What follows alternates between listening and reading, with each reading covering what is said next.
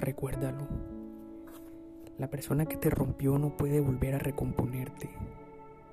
No cometas ese error.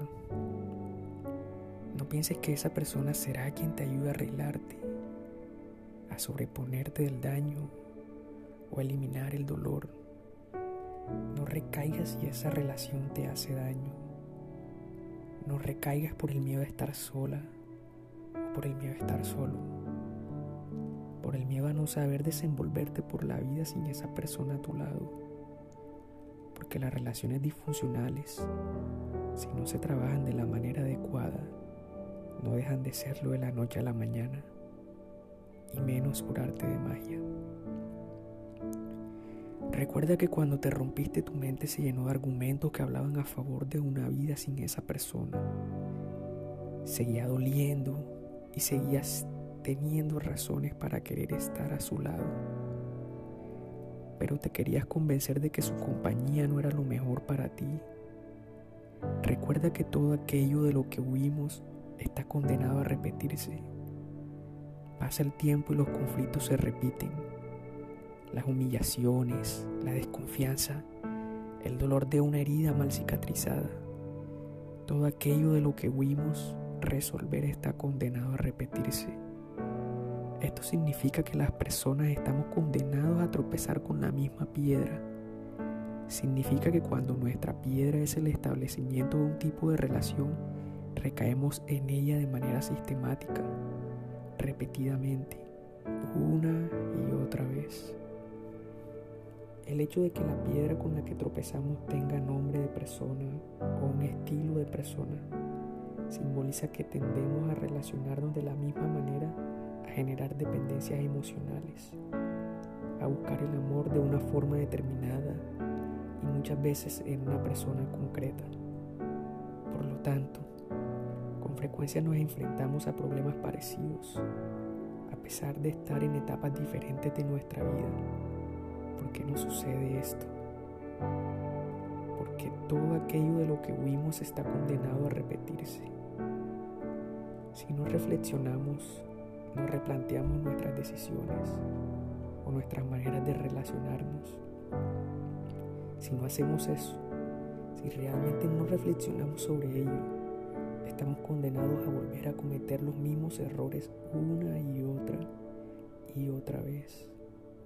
Siempre es preciso saber cuándo se acaba una etapa de la vida. Si insistes en permanecer en ella más del tiempo necesario, pierdes la alegría y el sentido del resto, cerrando círculos o cerrando puertas, o cerrando capítulos, o como quieras llamarlo. Lo importante es poder cerrarlos y dejar ir momentos de la vida que se van clausurando no podemos estar en el presente añorando el pasado, ni siquiera preguntándonos por qué. Lo que sucedió sucedió y hay que soltarlo, hay que desprenderse. No podemos ser niños eternos, ni adolescentes tardíos, ni empleados de empresas inexistentes, ni tener vínculos con quien no quiere estar vinculado a nosotros. Recuerda que los hechos pasan y hay que dejarlos ir. Cuando algo se rompe por dentro, ya nada es igual.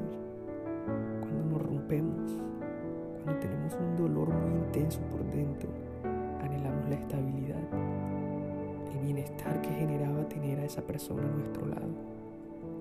La incertidumbre genera la certeza de que tiempo pasado fue mejor estando acompañados. Evidentemente, estas relaciones, en dependencia de un vínculo afectivo, tienen un pasado construido sobre un estilo de apego disfuncional.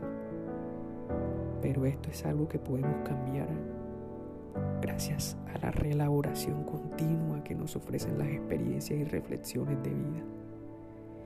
El cambio se construye en la formación de nuevos vínculos de apego, en la pérdida de ciertos vínculos en el cambio si las experiencias son muy diferentes y significativas, el propio contenido de las representaciones, las estrategias y los sentimientos llegan a cambiar la tendencia a buscar relaciones fundamentadas en las dependencias.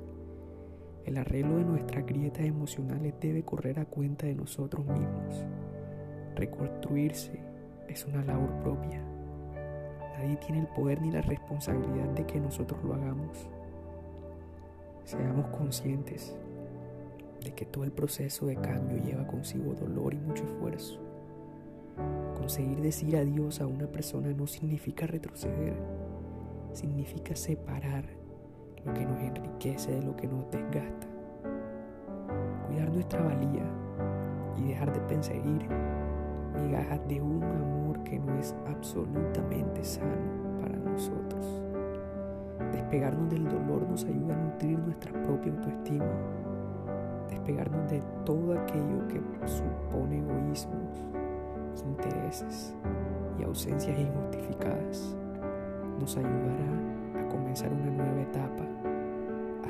y cosechar sustento para nuestra autoestima y crecer emocionalmente, soltar, alejarnos de vínculos que nos han dañado significa liberarnos, crecer y crear una nueva vida.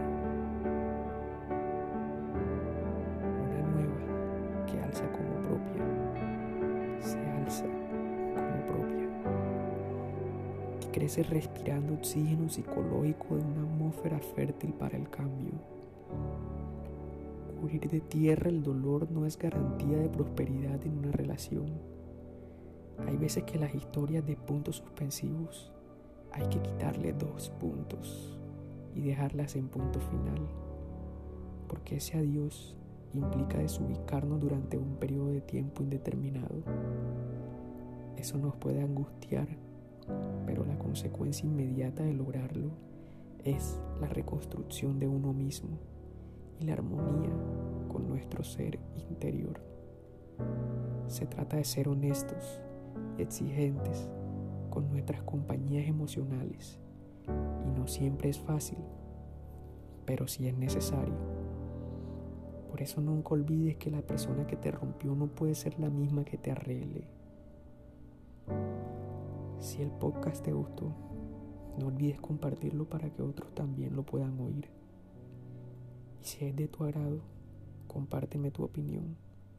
Si te ayudó de algún modo u otro en tu vida. Tus comentarios siempre serán mi mayor motivación para seguir compartiendo mensajes de corazón a corazón.